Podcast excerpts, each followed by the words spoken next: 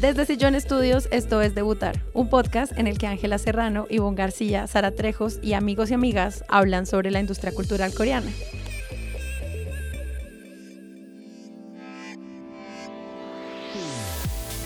¿Y qué es debutar? Ese momento en el que un artista, después de muchísimo trabajo, por fin logra presentar su primera canción al mundo, así como nosotras con este episodio. Comencemos.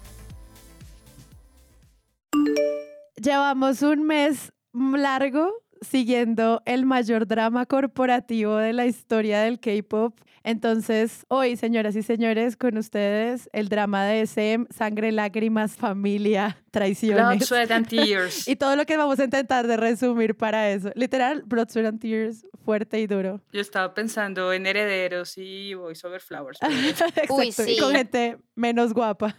Para eso, ¿qué más? ¿Qué Ángela? ¿Cómo le va? Bienvenida. Pues acá muy confundida. He leído tantas cosas estas semanas de todo lo que está pasando que creo que este capítulo también lo necesito yo Sí. para poder realmente terminar de entender todo lo que está pasando porque hasta yo estoy confundida. O sea, esto es demasiado complicado. Hola, Ivo. Gracias por volver. Te extrañamos Hola, tanto en el episodio de Ay, Astro. sí. Ay, gracias. De verdad, me, me sí. gustó mucho el episodio, me encantó que Mafe nos compartió su sabiduría y es chévere estar de vuelta. Ay, sí, qué lindo. Gracias. Mm. Y tenemos una súper invitada especial, Zulma Monsalve, que además de ser parte del staff de Debutar y apoyarnos en el proyecto de divulgación de este podcast, es una abogada seria de verdad que trabaja Sí, de día abogada, de noche campo Pe. básicamente. Pero sobre todo es nuestra asesora jurídica y legal para un episodio tan difícil como es el drama de SM y Hype y todo lo demás. Hola, bienvenida de nuevo a debutar.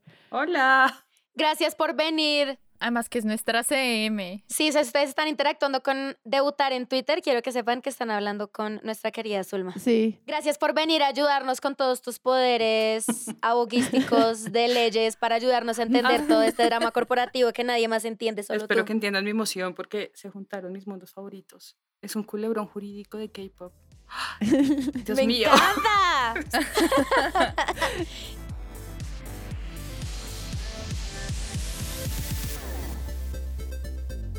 Empecemos situando a la gente en esto. El K-pop, como hemos hablado en muchos episodios, es una industria gigantesca de las industrias culturales más grandes con mayor expansión en el mundo. Pónganle con Mm. industrias grandes como el cine, obviamente la música popular occidental ya tenía un lugar, pero lo que están haciendo con el Hallyu, la inversión político-pública de dinero para estas empresas, la campaña coreana de crecimiento, pues no podemos no entender cómo funcionan estas grandes corporaciones que son gigantescas. Son tan gigantes como Samsung, Kia, Hyundai, como esas marcas que uno ya tiene en su vida diaria. Esto también, incluso más grande. Entonces, situemos a la gente en qué es SM y qué son las Big Three, esto qué es, o sea, estas corporaciones que son como nacieron. Bueno, pues básicamente las Big Three son como por historia las tres empresas más grandes y las tres empresas principales del K-pop. Obviamente ahorita está Hype, que Hype pues entró a ser un monstruo gigantesco, pero en general las Big Three han sido las tres empresas más importantes del K-pop y las que realmente han como labrado el camino para lo que es el K-pop el día de hoy. Entonces, ¿cuáles son las Big Three? La SM Entertainment, que va después de Isuman, entonces Isuman, o sea, SM Entertainment. O sea, el mal es Alberto Veo Ya. 5. Exacto. Ah, Marturo Calle. Ay, no máximo. Mario Hernández. Mi Familia. Sí es, es Alberto Veo, sí. O sea, Es estos real, señores se aman tanto que le ponen su nombre a sus corporaciones gigantescas. Para que vean, o sea, el ego de estas personas. Ajá. Entonces, SM es Lee Suman, o sea, Y SM. SM es Lee básicamente. Suman. Ese es el lío de toda esta historia. Ajá. Ya, ya, ya. Ese es el lío de toda esta historia. Pero entonces básicamente tenemos y Suman, él es el amo y señor de la SM Entertainment. La otra Big Three es JYP por JYP. Ah, o sea, JY Park, otro que también le puso su Alberto Veo 5 Mario Hernández eh, a su empresa. Y la otra es la YG, que es por Jang Hyun Suk. El de la cachucha negra, el que lo tuvieron que sacar de CEO de la empresa por hacer un montón de truchos en la empresa, que básicamente casi jode toda la YG y la razón por la cual los grupos de la YG tuvieron que tener muy bajo perfil durante un par de años y la razón por la cual se retrasó el comeback de Blackpink. Me encanta que empieces por los nombres y los señores detrás, porque está en serio es como una historia de señores. El poder representado en estos hombres coreanos llevando el entretenimiento. Dinastías. Quizás de para otro episodio, pero sí es heteropatriarcado. O sea, el K-pop como lo conocemos, aunque no lo queramos reconocer, es profundamente machista y los decision makers en su mayoría son hombres. Sí. El drama de hoy es estos hombres. Exacto, es estos tipos, es los tipos cagándose en la industria del K-pop que está fundada principalmente por mujeres. O sea, ellos son los que hacen todo, entrenamiento, distribución, Sí. comercialización, montaje, diseño de arte, todo de los grupos de K-pop. Absolutamente todo. Básicamente como un colegio en donde tú vas y le estás entregando tu vida porque te es como, como en un internado. Entonces tú te vas a ir a vivir al internado de la iglesia y entonces básicamente como que te forman todo lo que tú tú eres, porque pues como ya hemos hablado en capítulos anteriores, básicamente cuando tú entras a una de estas empresas, les estás vendiendo tu alma y tu vida, tu imagen personal, básicamente todo lo que eres tú como persona. Lo dijiste y lo pensé, para amarrarlo. Si le preguntas a los fans de grupos de Cube o de Fantayo, sí, es una empeñada alma profunda. O sea, obviamente hay muchísimas más empresas de K-pop, pero entonces estas son las Sí. más grandes que tienen a los grupos que si usted no escucha K-pop, seguro se ha escuchado los nombres de estos grupos por alguna razón. Ajá, exactamente. O sea, el único nombre que no está asociado a estas grandes empresas es BTS, porque pues BTS es otro tema y ellos están es con Hype, pero todos los grupos más grandes de la historia, porque es que además estos siempre han tenido grupos grandes y lo también hablábamos en el capítulo de Nugus, las empresas más pequeñas tienen muchos más problemas en que les vaya muy bien con sus grupos porque estos tres básicamente como que comandan toda la industria. ¿Quién es Lee Suman? Y Suman, digamos que él es conocido como el padrino del K-pop, en el sentido de que la primera de las Big Three que fue establecida fue SM Entertainment, porque fue establecida en 1995. Ahora, eso tiene todo un trasfondo porque Isuman inicialmente debutó como cantante y se volvió muy reconocido en Corea y más o menos en los años 80 él decidió irse a Estados Unidos a estudiar y a perseguir como una carrera en informática, creo que era. Ingeniería, sí. Y allá tuvo contacto con la industria del entretenimiento y empezó a ver pues lo que estaba haciendo Michael Jackson y otros grandes del pop y él tuvo como una visión y él Mm. dijo, yo quiero algo de esta escala, pero en Corea, con el sabor de Corea, con la cultura coreana. Y entonces terminó sus estudios y decidió volver a Corea para establecer su propio negocio de entretenimiento y así fue como nació SM Entertainment. Él le tomó bastante tiempo llevar esto a la ejecución, pero fue como en el 95 cuando debutó su primer grupo, que fue HOT, y digamos que eso fue lo que empezó a pavimentar ese camino para otra, para las otras Big Three que debutaron en el año siguiente, en el 96 y en el 97. Entonces, él fue como considerado ese primer visionario de la industria y él fue el primero en crear este sistema de los trainees que hemos visto de tener un semillero de personas que se educan en canto, baile, actuación, todas estas esferas para ofrecerlo en diferentes contextos. Él también lo vio no solo en el campo de la música, sino que lo vio en el campo de, la actuación, eh, semillero de actores y otras cosas, modelos. Me lo imagino como yo quisiera no tener un Michael Jackson, quisiera mil Michael Jacksons. Como, ¿qué puedo hacer fábrica. para tener eso? Puedo imaginar o especular como qué podemos hacer, pues entrenar a toda esta gente desde composición musical hasta actuación en todos los niveles para que lo lograran. Claro, y eso hace que entonces la SM pues sea considerada como la empresa más importante, porque es que la SM no solamente está enfocada en artistas musicales, que es por lo que uno más lo reconoce por la industria del K-pop, pero es que la SM tiene una cantidad de actores y, o sea, es como una empresa supremamente integral porque se ha enfocado no solamente en la música, sino también en actores, en productores, en toda la parte de diseño, coreografías, o sea, la SM de verdad es un monstruo muy grande y lo que nosotros conocemos detrás de lo que es la SM tienen como una, una, una relevancia muy, muy, muy, muy, muy importante a nivel artístico y del entretenimiento en todo lo que es la onda Hallyu. Claro. Hay que decir algo ahí. Cuando decimos que es la más grande, no necesariamente estamos diciendo que es la que más plata tenga. Y luego vamos a Mm. llegar a la historia de Hype, porque Esto es otra cosa completamente distinta. Digamos que ellos lo que hicieron fue sentar las bases del modelo. Ellos diseñaron el caminito para que el K-pop sea hoy lo que es. Sí. Y eso en un país tan tradicional como Corea es muy importante, porque no necesariamente es la más grande. Eh, digamos que en términos de tamaño, cuando llega uno a cuestión de valoración de empresas, una de las medidas es el market cap o el market capitalization, que es cuánto vale la empresa si tú coges el número de acciones y lo multiplicas por el precio de mercado.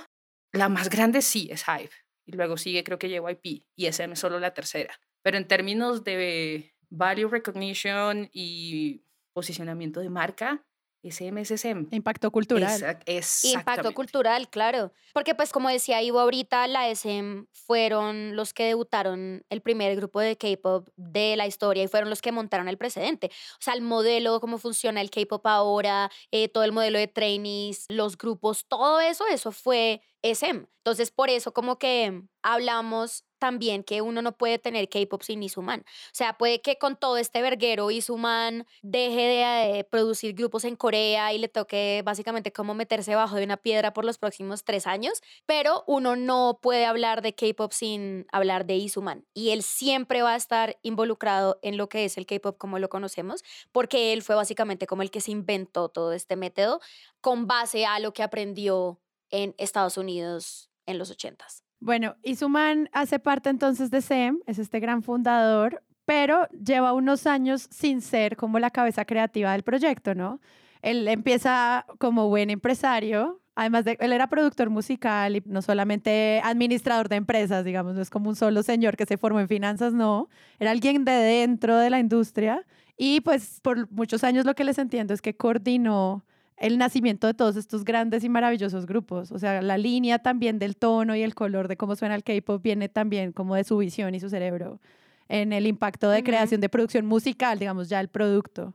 Yo le agregaría a eso, Sari, que no solamente coordinaba la parte creativa y la línea, sino que como dirigía la empresa, él empezó con esto en 1995, saca su primer grupo en 1996. En el 2000 la compañía se vuelve pública, y pública no quiere decir que sea del Estado, sino que sus acciones cotizan en bolsa, y eso cambia muchas cosas en la dinámica de la operación, porque normalmente se establecen requerimientos específicos para ese tipo de operaciones. Es decir, tienen que tener una junta directiva con una cantidad mínima de integrantes, tiene que haber miembros independientes. Hay inversionistas que son, por ejemplo, fondos de pensiones.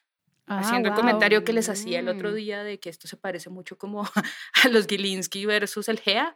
Es más o menos lo mismo, pero en coreano. Esta es una compañía pública y otra compañía pública la quiere comprar. Entonces, esto es importante porque hasta donde yo entiendo, él se empezó a salir del management, no de la parte creativa, en 2010. Ajá. Sí. Y ahí él empieza a fundar otras de las líneas, porque SM al final es un grupo también, es un grupo empresarial. Exacto. Ahí, ahí lo importante también es ver que por el momento en el que se fundó SM Entertainment y cómo ha evolucionado la industria, los mercados cambian. Hasta el- la masificación del Internet era un mercado tradicional. CDs, bueno, el, el PIS, conciertos y ya, eso era todo. Pero con el Internet salen otras cosas. Entonces, claro, y llega la piratería dice, no, no, ya nadie va a comprar la CDs". piratería y los fans Sí. y todos. Pero si alguna persona tiene en algún momento el espacio de ver los videos que ha subido la gente de Zen en su YouTube oficial, CD sigue siendo una parte importante de su ingreso. Claro, como hablamos en nuestro episodio de mercancía, el CD objeto de colecciones. Exacto, porque es que eso es lo que pasa y eso, y eso es algo que me- es muy único del K-pop, porque uno sí se siente muy inclinado a comprar álbumes de K-pop, por lo que hablábamos en el capítulo de merch, pueden escuchar el capítulo para hablar un poco más de esto.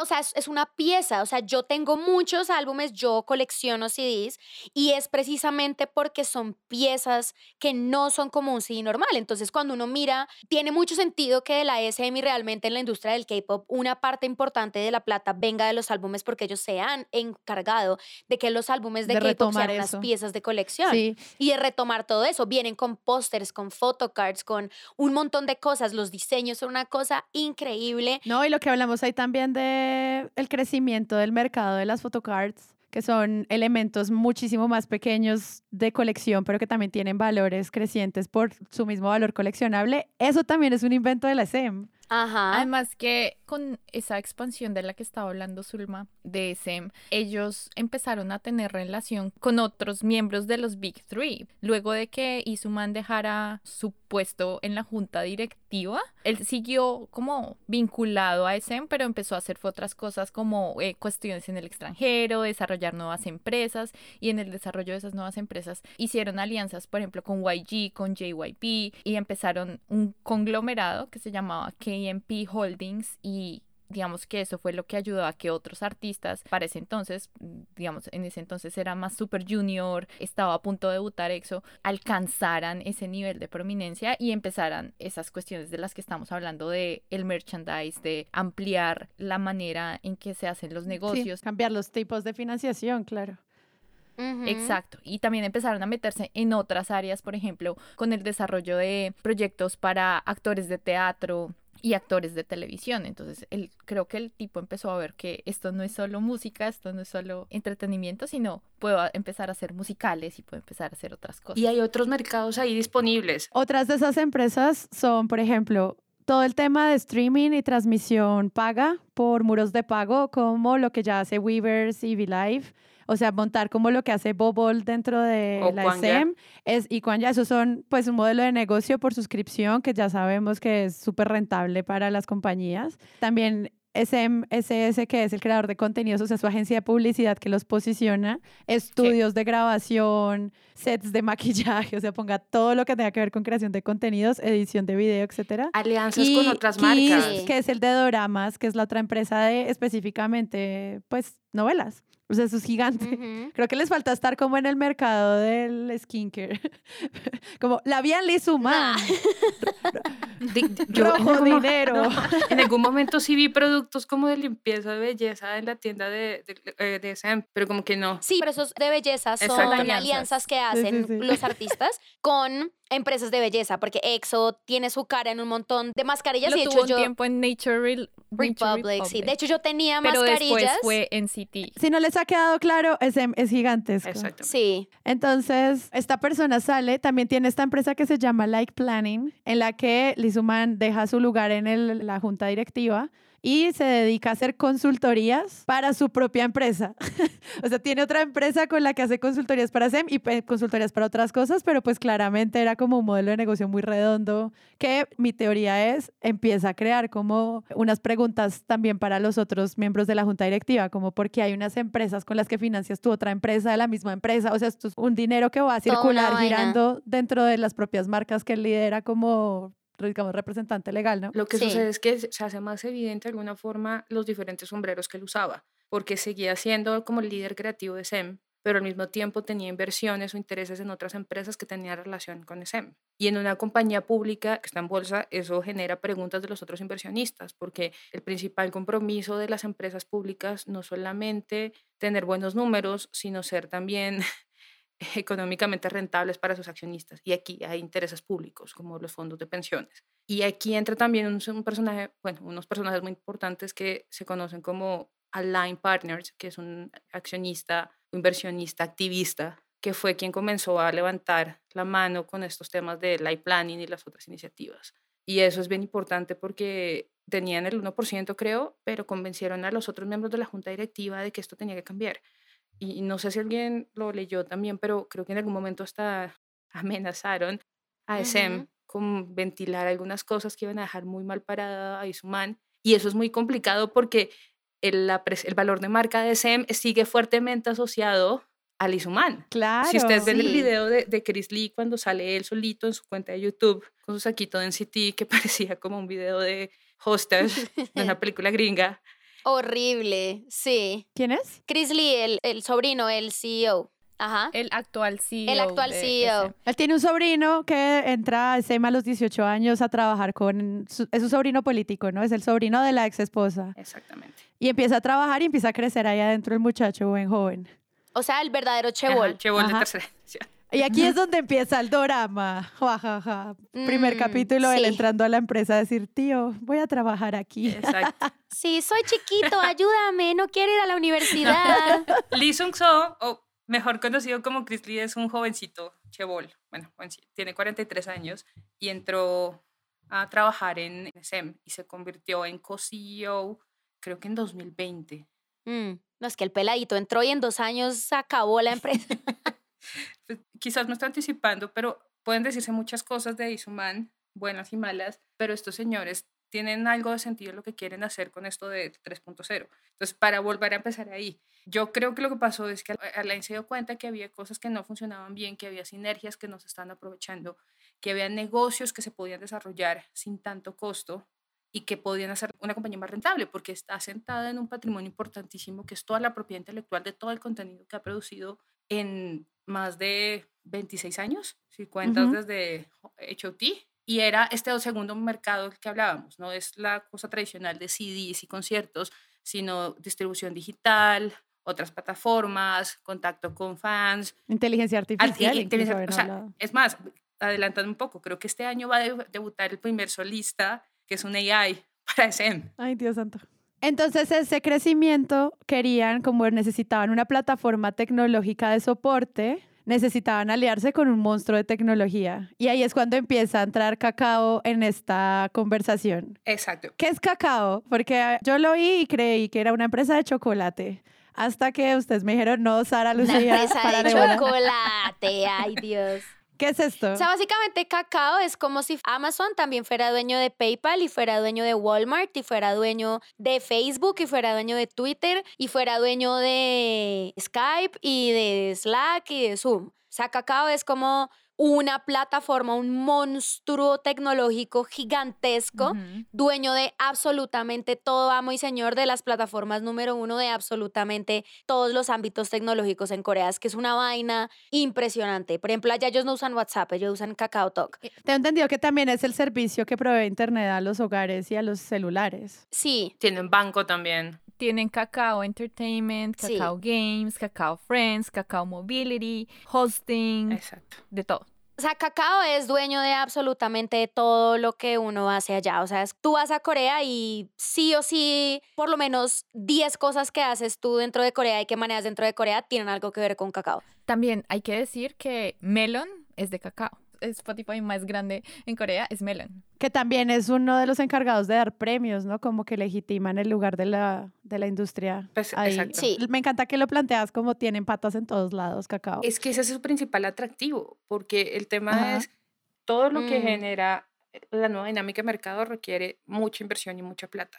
Y lo que les decía hace un rato, comparada con las otras, pues sí, SM tiene plata, pero no tiene tanta como tiene un cacao. O sea, cacao, si tú sumas todas sus compañías Sí. listadas, es una cosa impresionante. Y eso permite establecer sinergias. Si tú tuvieras la plata, a lo mejor no tenías que buscar un accionista o un socio estratégico para hacerlo, pero pues ellos no lo tenían. Y además también desde un punto de vista de estrategia, ponerle un monstruo así de grande al lado al Isuman, pues es, es importante también porque el señor era el sol y la luna de Sem. Entonces, ¿cómo Mm. empieza esta novela? Esta novela empieza cuando en febrero salen los dos co-CEOs de SEM en YouTube a hablar del modelo 3.0 de multiproducción.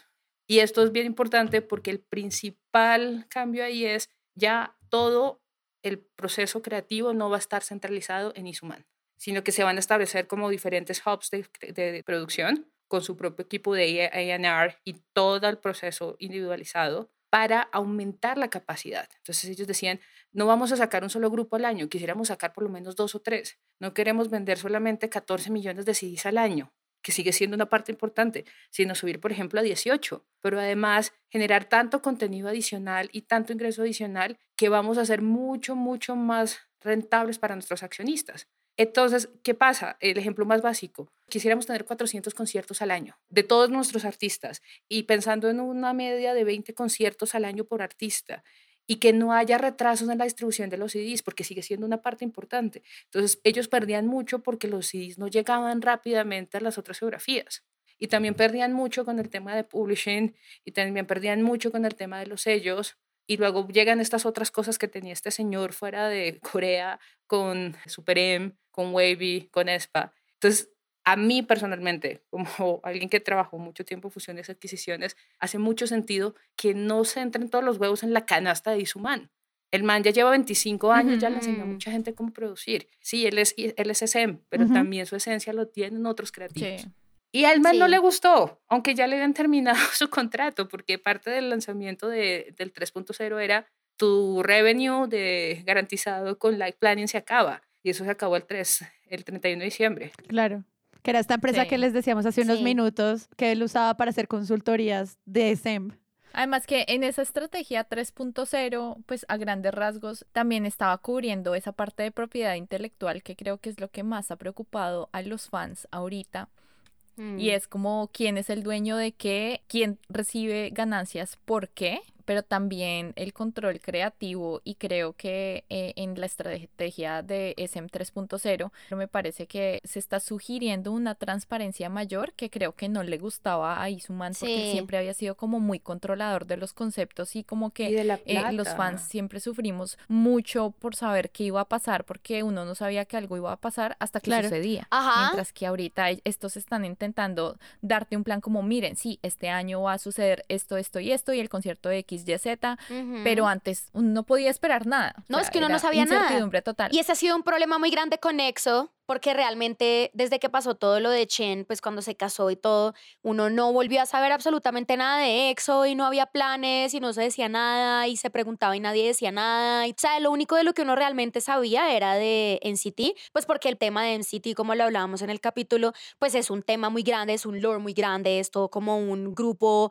muy grande y pues digamos como que los planes de, de, de NCT siempre han sido mucho más claros, mientras que para todo el resto de los grupos de la SM eso nunca había existido y siempre había sido muy difícil realmente tenerle o poderle seguir la pista que iba a pasar y pues ser fan o stan de grupos de la SM pues era una cosa muy complicada, incluso con Shiny, o sea que nosotras acá Ivo y yo somos las más o sea era muy complicado realmente saber qué iba a pasar alrededor del grupo hasta ahorita que entonces sacan todos estos planes y muestran, entonces nos queremos matar porque va a haber un World Tour de Baekhyun y necesito ir a verlo a todas las presentaciones que vaya a hacer mi muchacho. Eso era algo que... No podía soñar y planear, claro. Ajá, no, así como con BTS. Hubiera salido un día para otro, hay tour de Suga dentro de tres semanas. Y uno, Auxilio. así era, tal cual con EXO hasta pues este momento que están por fin haciendo como un plan para que la gente pueda entender mejor cómo es que van a ser los movimientos de los grupos durante el año. A lo que decía Ángel de, de EXO, nomás acuérdense porfa de qué pasó con TVXQ y la Uy, salida de los sí. integrantes chinos de EXO. O sea, el último que aguantó fue Lei, pero el- mucho de lo Mm. que había ahí, aparte de las condiciones de los contratos, era cómo no sentían ellos que hubiera claridad sobre la repartición de las ganancias.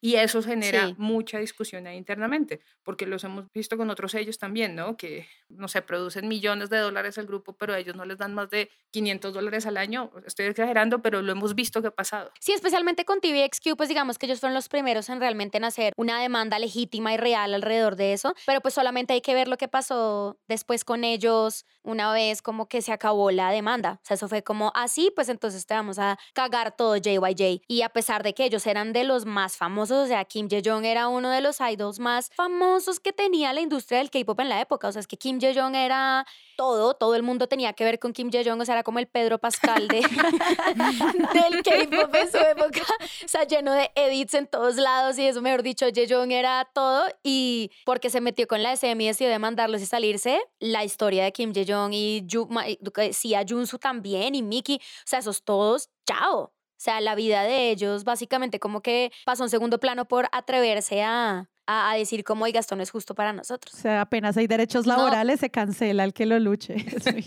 Exacto. No sindicatos, no nada. O sea, favor. nosotras que somos bien mamertas acá, todas pro derechos y fans de... Todas. Nosotras somos las comadres, somos las camaradas y por el otro lado está Corea que es el o país sea, alguien más medio pide como, oigan, mis mundo". derechos y la gente es como cancelado por siempre. Pero entonces, o sea, quiero saber cómo funciona esa venta de cacao y por qué entonces Liz Human dice, ustedes están haciendo negocios ilegales, como, ¿qué significa eso y por qué fue importante? Bueno, a ver, el, el- el tema aquí es que una compañía, los votos tienen que ver con el número de acciones, pero cuando la compañía tiene sus acciones en bolsa, pueden existir diferentes niveles de acciones. Hay acciones que te dan, dan regalías o te dan utilidades y te dan voto, hay acciones que solamente te dan regalías o utilidades y hay acciones que pueden ser privilegiadas. Entonces, todo esto depende mucho de los estatutos, de muchas dinámicas, pero básicamente, antes de que empezara este desorden, Liz Human era el principal accionista con 18% de las acciones.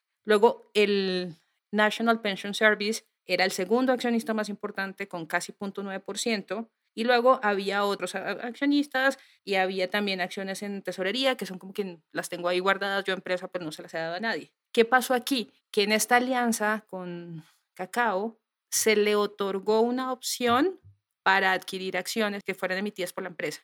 Es decir, ninguno de los accionistas que existían antes del 3 de febrero vendió sus acciones, sino que la compañía de tener 20 acciones iba a tener unas más para que Cacao se convirtiera en el segundo accionista más importante con el 9%. Entonces, ¿cuál era el efecto de eso? Que diluía a Isuman. Quizás no lo iba a bajar, evidentemente, a su 18%, pero ponía a un jugador estratégico del mercado de Corea de muchas plataformas como accionista. Y eso le daba ciertos derechos y también le daba peso económico a las decisiones del management que no estuvieran de acuerdo con lo que quería hacer Liz Human. Porque creo que él seguía siendo miembro de la junta directiva, lo que eso es que ya no tenía mayorías. Y él no le gustó No eso. le gustó o sea, eso. eso no era lo que, que él fue quería. cuando empezaron, empezamos a ver esos tweets, que el señor se regresó a Corea con el brazo roto, porque empezaron a sacar estas decisiones con Cacao y que él no estaba de acuerdo con el modelo 3.3 y que no quería que Cacao fuera, porque como decía Sari, entonces, ¿qué iba a pasar? Se iba a desnaturalizar la esencia de SEM por la entrada de un partner multiplataforma, multimercado, que esa es preocupación válida de muchos fans. Sí, ¿no? Es decir, partamos de una base, todo esto es un negocio. Nosotros amamos a nuestros idols, amamos su Sí. música, hablamos sus personalidades, pero creo que ninguno entra a eso para hacer una obra de beneficencia. Perdón, fans, no, no me odien por esto, pero al final nosotros somos cash para las empresas. Y si ya no seguía esto funcionando con Isuman, pues los demás tenían todo su derecho de buscar otras opciones. Si el señor no se quería ir porque ya hemos visto, luego lo hablamos con más detalle de que aunque terminó lo de Like Planning, tenía otros contratos ahí guardados que le generaban revenue y que ya estaba haciendo cosas por fuera de Corea que pueden ser hasta cuestionables por, desde un punto de vista tributario, pues tienen razón en quererlo sacar. Perdón, si el señor se vuelve tóxico para la empresa, llega un momento donde su posición Mm. pues deja de ser tan deseable. Entonces, conclusión, anunciaron esto y eh, ellos iban a recibir acciones para volverse el nuevo por ciento. Pero en menos de dos días o en horas se filtra que Isuman firmó un contrato, un acuerdo con Hive para venderle sus acciones. Y aquí entra Hive en la historia, amigos. Como dirían, como dirían las abuelas en Colombia, y aquí empieza Cristo a padecer. ¿Por qué? Marica, ¿cómo así que se va a meter este otro? ¿no? Y Entonces, esto es una cosa casi de Romeo y Julieta, de familias que no se hablan. Se va a acabar el mundo, Hive va a entrar y van a desaparecer los grupos. Y El fin del K-pop, decía la gente en, Tik- en Sí, Twitter. que se va a acabar. eh. Mira, mu- muy sencillo. A ver, él mantenía todo su derecho a vender las acciones. Normalmente hay compañías cuando son de un tamaño determinado en el mercado por estrategia que establecen condiciones en sus estatutos de tú no puedes vender tanto por ciento o más de tus acciones sin permiso de la junta directiva. Y eso a veces se llama un Ujú. poison pill en los estatutos. Por lo que yo he visto, aquí no hay un poison pill. Yo he visto varios en mi vida profesional donde paran la entrada de terceros por decisiones que puede tomar solamente la junta directiva. Aquí no. Es probable que hubiera un, en la mayoría de, de las situaciones también hay derechos de preferencia. Es decir, si tú ya eres un accionista, no le puedes vender a un tercero, sino que primero nos tienes que ofrecer a todos los otros accionistas. Y si no te queremos comprar, ahí Mm. sí. Ok. Aquí parece que tampoco lo hubo, porque estos señores compraron el 14.8 de una. Hablando de nuevo, retomando solo la personalidad de este señor Lizuman, pues uno entiende que él dijera, yo hago lo que me entra en gana en los Pues claro, estatutos es de su mi finca. Sí, yo vendo Sí, cuando me total. entra en gana lo que me entra en gana. Entonces uno entiende por qué no tienen estas como límites de toma de decisión de junta directiva, también por la personalidad de él desde que fundó la empresa.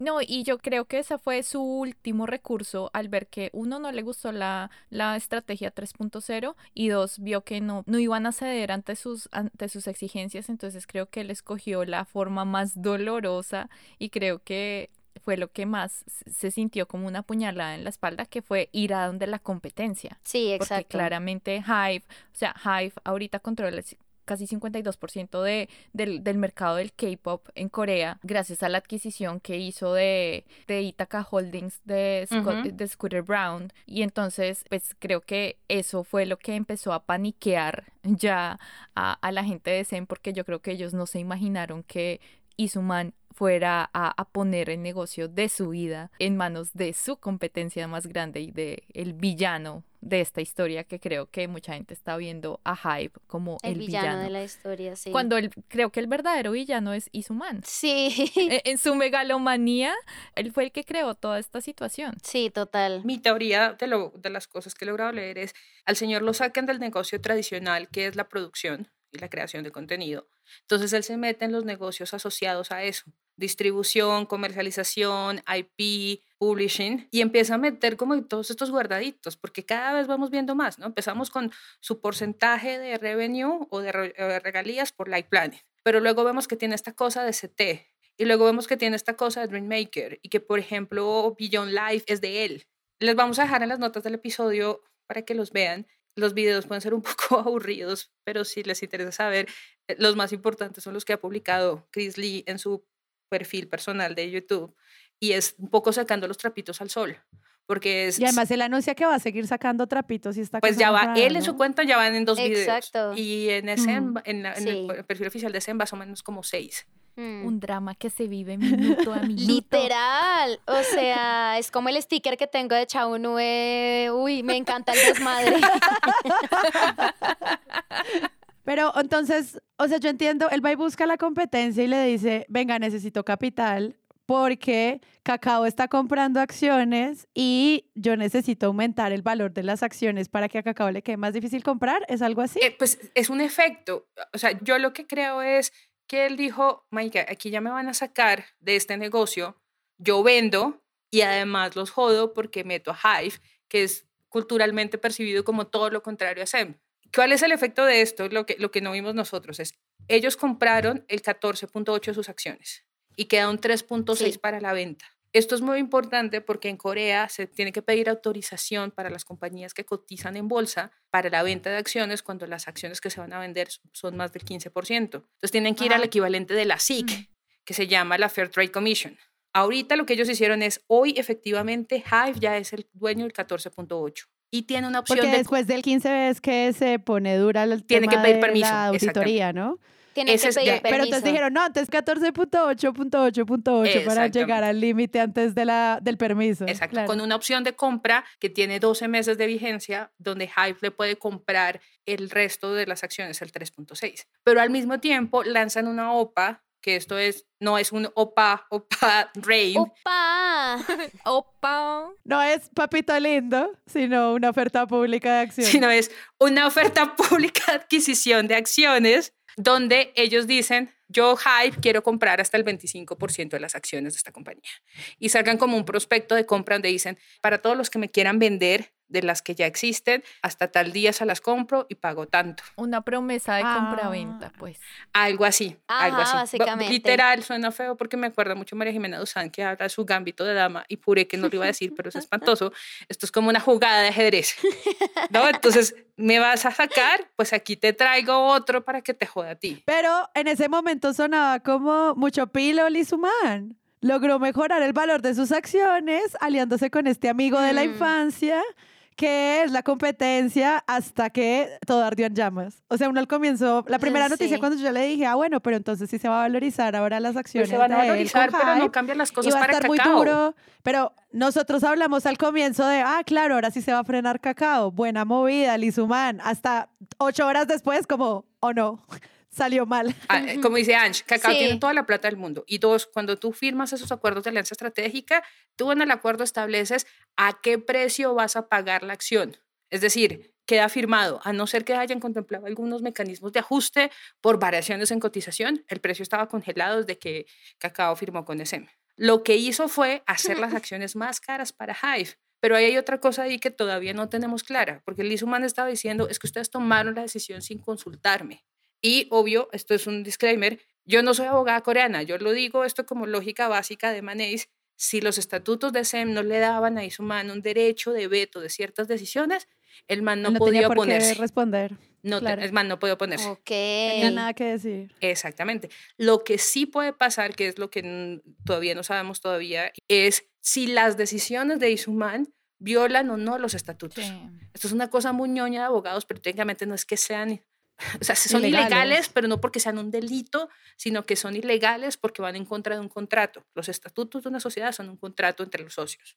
Entonces, si él vendió las acciones sin autorización, puede haber una consecuencia. Si la parte esta que nos, nos dijeron, donde el Human no solamente le vende el 14% de las acciones, sino que le cede los derechos de voto sobre las otras, es decir, que en la práctica Hype tendría 18% de votos si esto puede ser o no válido desde el punto de vista de competencia. Porque en la práctica, aunque yo no sea la dueña, ya tengo control de más del 15. Entonces, ¿cómo juega eso con la Federal Trade Commission?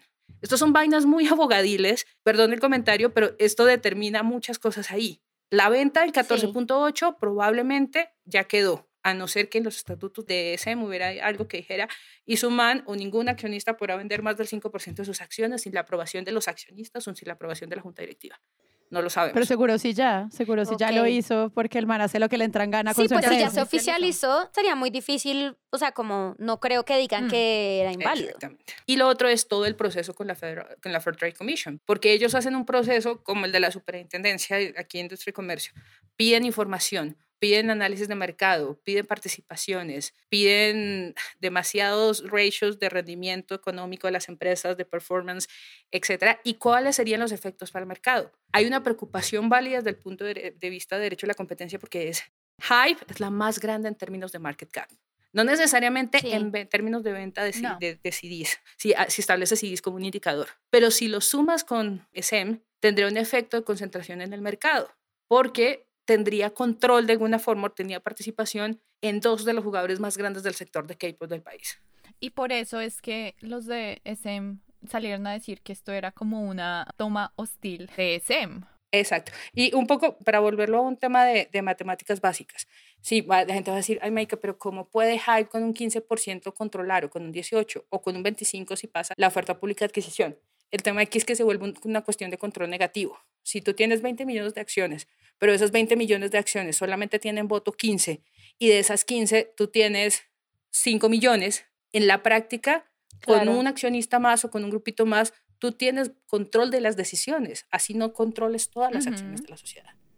Entonces, mm, ese es el peso estratégico de esta decisión. Con un 25% tiene suficiente injerencia Hive o podría tener suficiente injerencia como para generar una preocupación de mercado. Y aquí voy a mencionar algo que el otro día me estaban troleando, es yo sigo esperando que el gobierno diga algo, no porque Hive o SM reciban subsidios o apoyos, sino por la importancia estratégica que el K-pop tiene para el GDP de Corea. Claro. claro. Entonces, en algún momento, así sea vía Fair Trade Commission, va a tener que haber un pronunciamiento de autoridad como algún tipo de ley por, para competencia. Es que, es, es que la competencia. por eso un poco el ejemplo de Gilinski Gea es la autoridad de competencia es la que tiene que ver si esto le hace bien o no al mercado. Y al mercado no solamente es a las empresas, sino lo más importante, que es lo que cuida el Estado, es al consumidor, es decir, a los fans.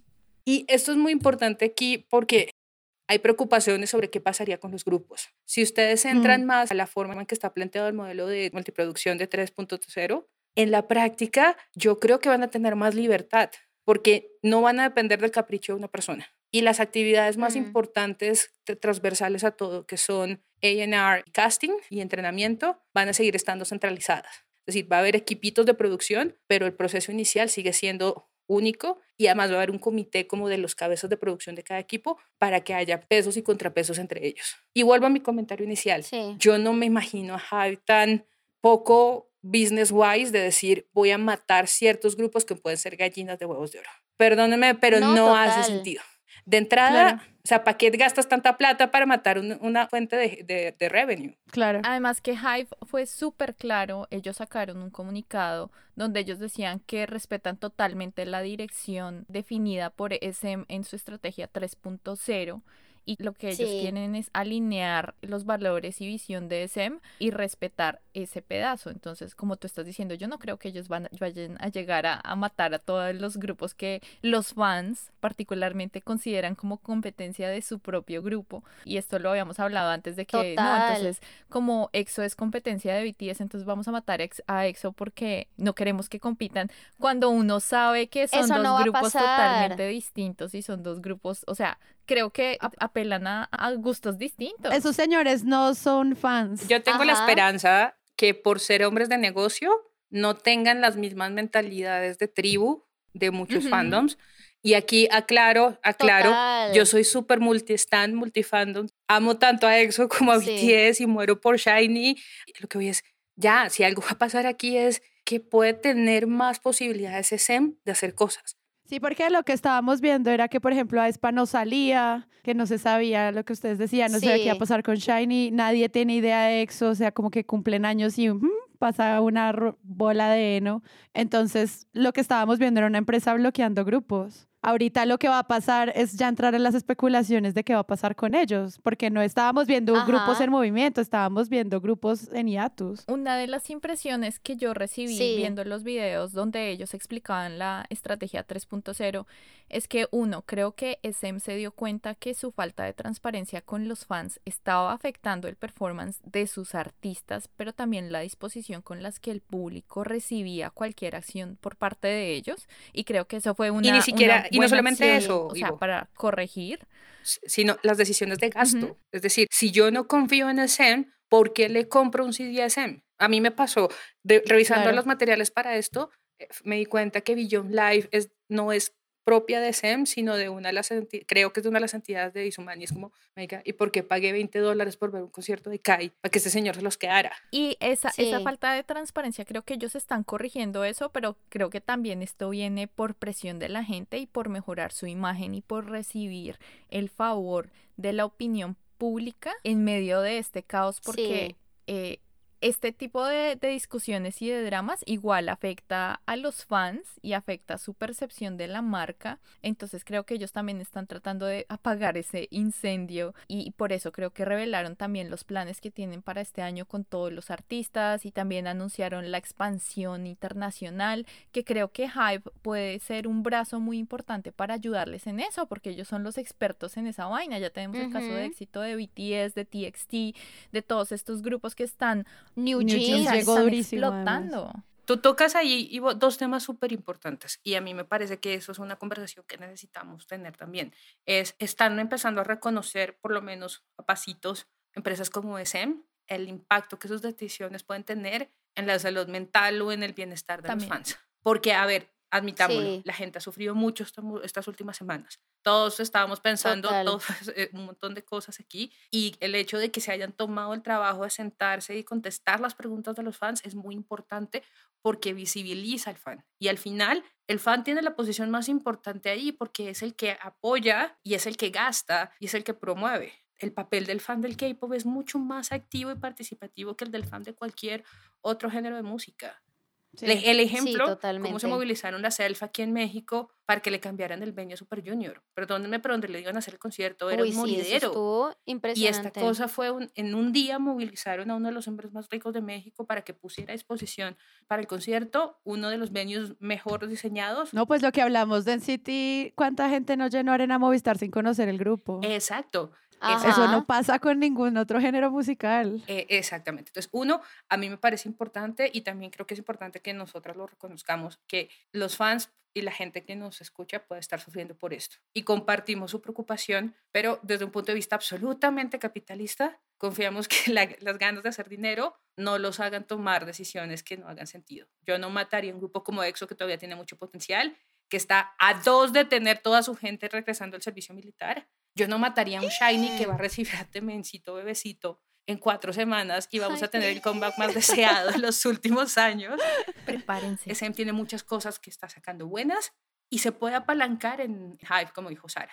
ahorita están en un dilema, es, ¿me quedo con Hive o me, quedo con Cacao? Los dos son buenas opciones. Pero igual ya Cacao compró también, ¿no? Es que, Cacao, ya está ahí. o sea, en este sentido... Ya, ya Cacao está ahí y ellos lo que quieren hacer ahorita es, como diablos hacemos que nuestro sistema de streaming sea más poderoso para que Bubble sea fuertísimo, pues necesitamos a un maestro de la tecnología en este caso.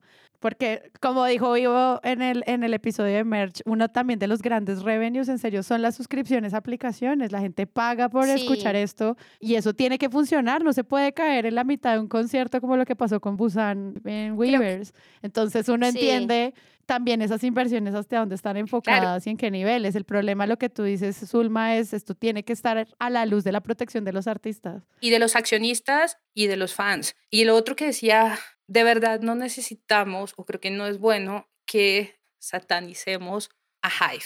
Perdónenme, pero yo no, o sea, yo entré al mundo del K-pop muy tarde y me volví Army muy tarde, pero ellos eran Renugu. El señor salió de JYP Y él le, le, pegó, punto. O sea, sacó algo que la gente necesitaba, pero que no sabía que necesitaba. Y en 10 años construyó uno de los grupos más importantes. Entonces, algo debe saber el señor también. Y con eso que estás diciendo, creo que la esencia del drama en sí es más una cuestión, y creo que es muy cultural de Corea, es lo tradicional de SM. Y creo que la preocupación general es que la tradición SM puede estar en riesgo por esta adquisición por parte de estos dos grupos y creo que la preocupación principal por parte de artistas y también de fans es que eso va a diluir lo que hace SM SM y es toda esta trayectoria, toda esta historia y obviamente la gente nunca va a recibir un cambio de paradigma con los brazos abiertos porque siempre van a haber el change, management es muy complicado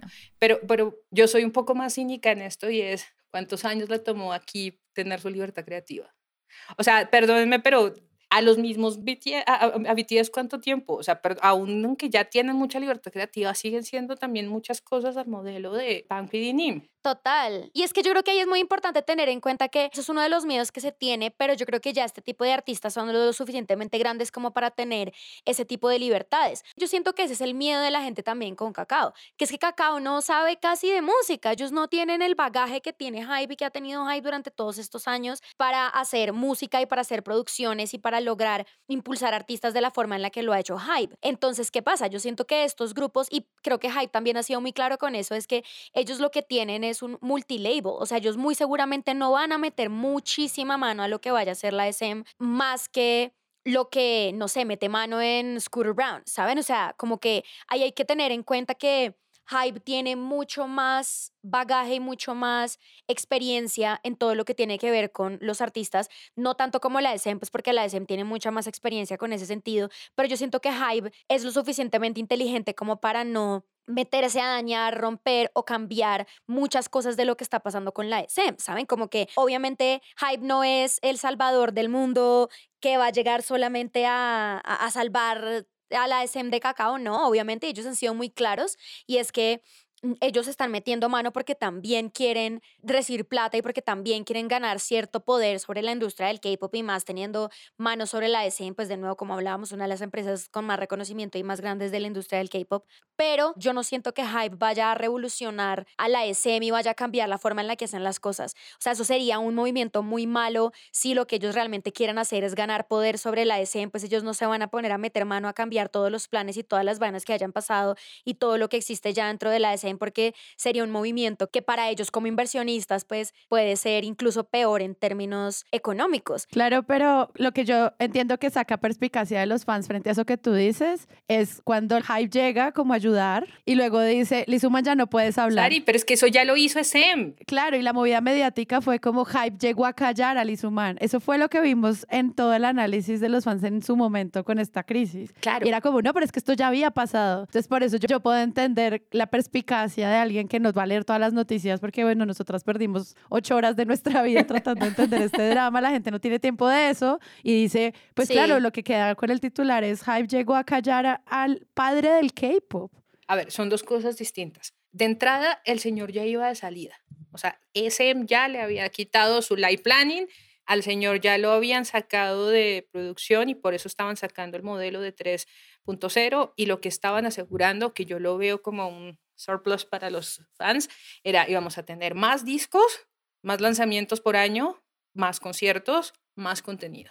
Y nos beneficiábamos también de diferentes perspectivas, porque es, a ver, yo no sé si ustedes lo ven así, pero estamos confiando o confiamos durante muchos años en la perspectiva creativa de un señor que nació en 1952, es decir, todo el K-pop que nosotros consumimos viene determinado por un hombre boomer con delirios de grandeza, que los tiene merecidos seguramente, a mí me gustaría ver un grupo producido solamente por Kenzie, por ejemplo. Y lo otro es, volvemos a Hype. Hype puede saber hacer eso. Y si, lo, y si no fuera Hype, si no fuera Cacao, pues Cacao si no sabe busca a alguien que sepa, porque si no, ¿cómo han crecido tantos mercados? Cuando se tienen inversiones en diferentes sectores, lo más importante no es que tú sepas, sino que conozcas o puedas encontrar a alguien que sí sepa porque ninguna empresa se puede dedicar a todo al mismo tiempo. Total. Y es que yo siento que Hype de verdad ha sido demasiado claro en decir como nosotros no nos vamos a meter a dañar o a cambiar todo. O sea, ellos tienen un sistema muy claro y lo han demostrado con todo lo que están haciendo en Estados Unidos. O sea, si Hype realmente estuviera interesado en cambiar y ser el monopolio que hace que, o sea, como, como, como más allá de económicamente hablando, todo lo de Scooter Brown, Justin Bieber, J Balvin, Ariana Grande. todos los artistas que están trabajando ahora con Hype en Estados Unidos, pues serían BTS 2.0, ¿saben? O los estarían utilizando para hacer más promoción de los artistas de una forma diferente. Yo siento que ellos realmente lo que están tratando de hacer es hacer un multi, un, como un El, sistema. el, el Army, el Army Bomb de, de J Balvin. El lightstick de J Balvin. El lightstick de Errores J Balvin se hay, hay errores que se cometen en estas adquisiciones. Miren que viendo la estrategia 3.0 también me llamó mucho la atención y creo que esto también molestó mucho a Izuman y por eso yo sigo diciendo, el villano de esta historia es Izuman. A él no le gustó que lo sacaran de SEM y le, lo presionaran para eso y él se fue a Hive esperando unas cosas y se está dando cuenta Que no, no. puede hacer lo que se le dé la gana y Hive le puso sus condiciones.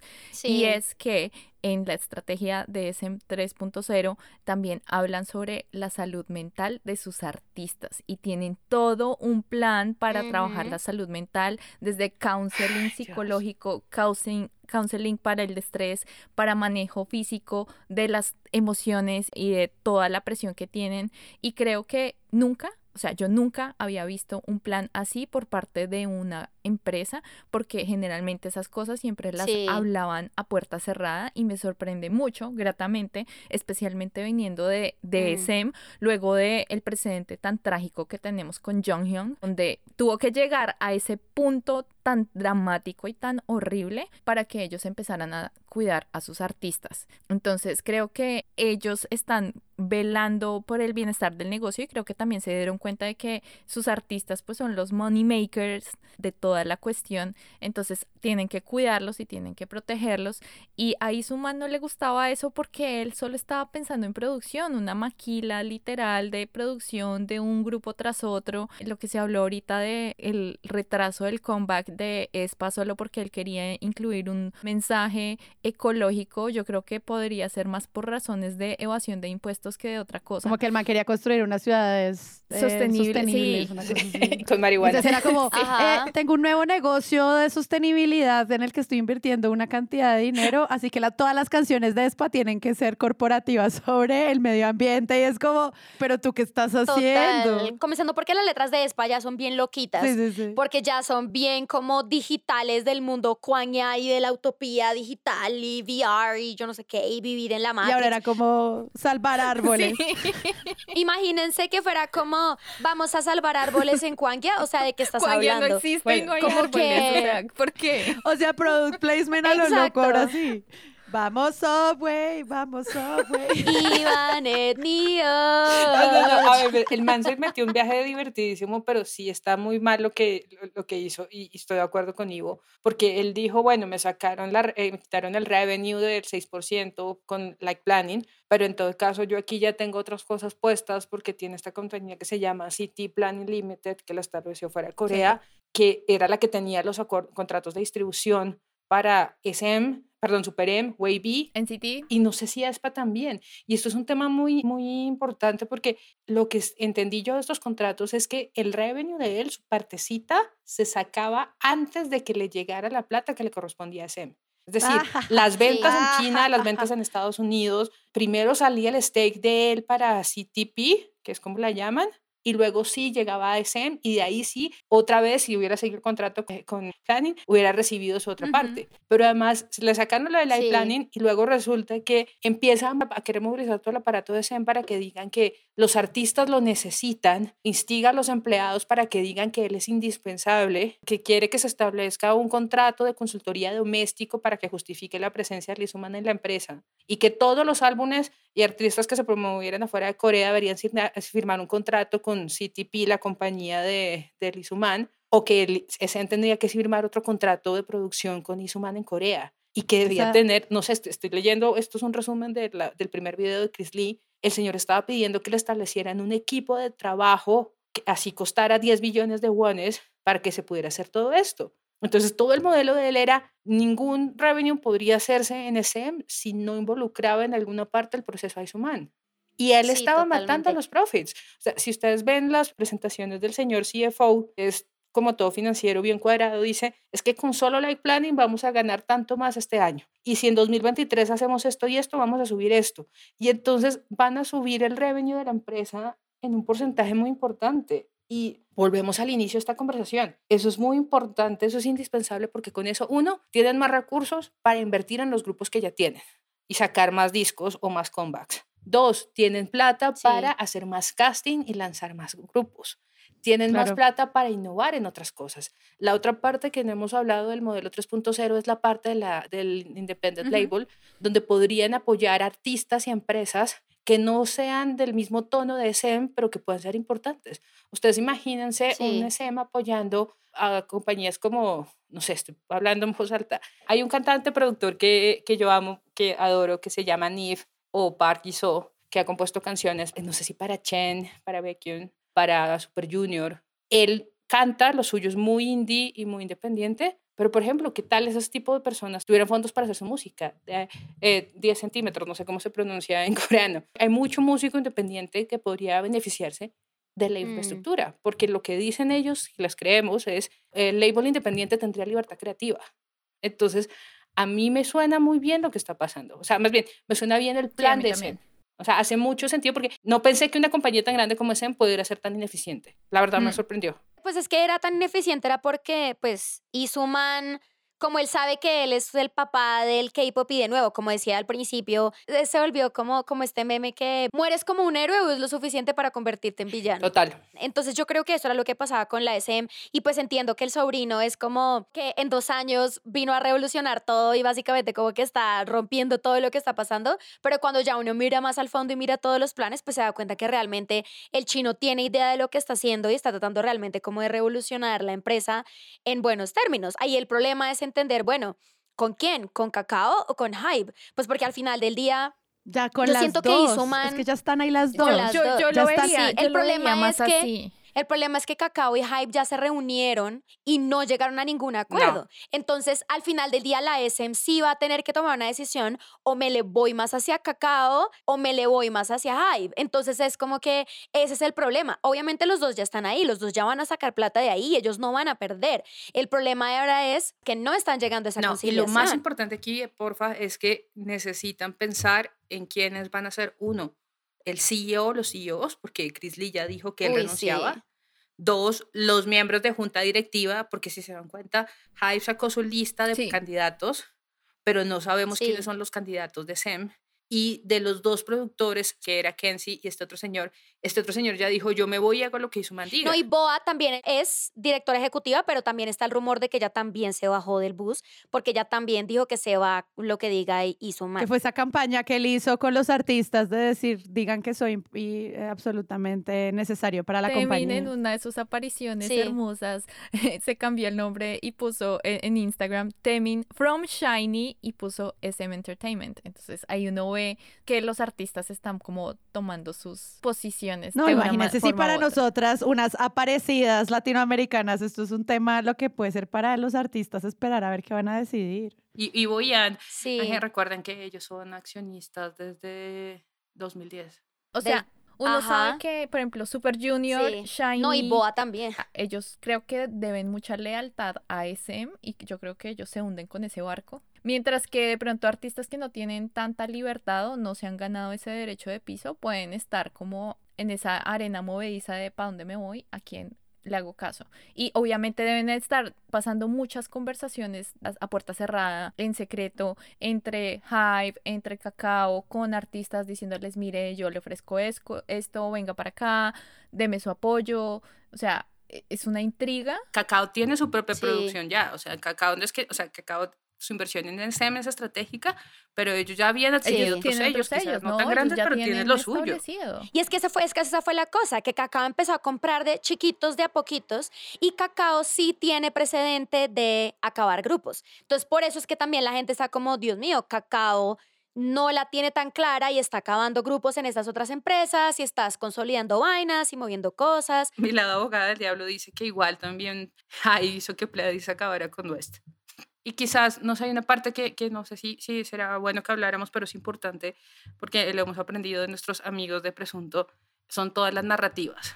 Esto Sí. empezó primero con SM traicionó a Izuman y lo sacó. Y la segunda narrativa Ajá. era Hype es el caballero blanco de Izuman que lo va a salvar. Pero luego la segunda es Izuman es traicionado por Hive y Hive va a acabar con los grupos de Zen. Ujú, No, y, y y la entrada de Cacao va a acabar con el K-pop como lo conocemos. También. Ah, exacto. Esa es, esa es la otra, ¿no? Entonces, la fuerza oscura, el imperio contraataca. Y nosotras, pues en este episodio nos quedamos con la importancia de proteger a las fans y a los artistas. Y como que esperamos que estos señoros, que seguro se van a reunir en una sala oscura con sillas rojas y muchos gatos malvados y ellos todos de traje, tomando whisky, pues tomen las decisiones, obviamente a favor de sus bolsillos, porque también sus bolsillos afectan el bolsillo de un Yo no país, porque como sabemos, pues el PIB de la industria coreana también sube gracias al Y hay entretenimiento. personas y familias que dependen de eso. Exacto, Son y que lo 600 hagan- empleados en Hive, exacto. perdón, en SN, más todos los fans alrededor del mundo que están sufriendo esto. Más las tiendas, más los fans, más los fandoms. La cadena de producción es muy, muy grande y es un ecosistema que pues que necesita transformación, pero también no seamos tan dramáticos y fatalistas. Esto además nos deja como la reflexión de en estas cosas cuando nosotras consumimos está chévere a veces preguntarse cuáles son los intereses detrás de los dueños. Muchas veces simplemente consumimos cosas sin preguntarnos siquiera qué están pensando esta gente detrás, solo como cuando Elon Musk compró Twitter y nos dolió de alguna manera. Preguntémonos por eso, porque de nuevo el rastreo de la plata también nos hace entender a nosotros nuestro propio consumo. y, eh, nos vuelve un consumidor responsable. Yo en todo caso creo que sí, si pudimos tener a Jimin con Taeyeon, igual no estaría mal un subunit y O sea, Yo estoy aquí para eso. Me muero, Dios mío, Jesucristo. bueno, ustedes se imaginan ser Suga produciendo algo para Mar. No, es, uf, Me muero. O sea, ¿se imaginan? Una baladita de Vi con Doyon Density. ¡Oh! Es que es eso. A mí, a mí eso me emociona. Zulma, gracias, gracias, gracias por tu consultoría. Muy iluminador todo. Hacer entretenido hablar de una OPA, gracias. Me encantó. Exacto. Es que yo amo mis sopas, pero también amo las opas. Sí.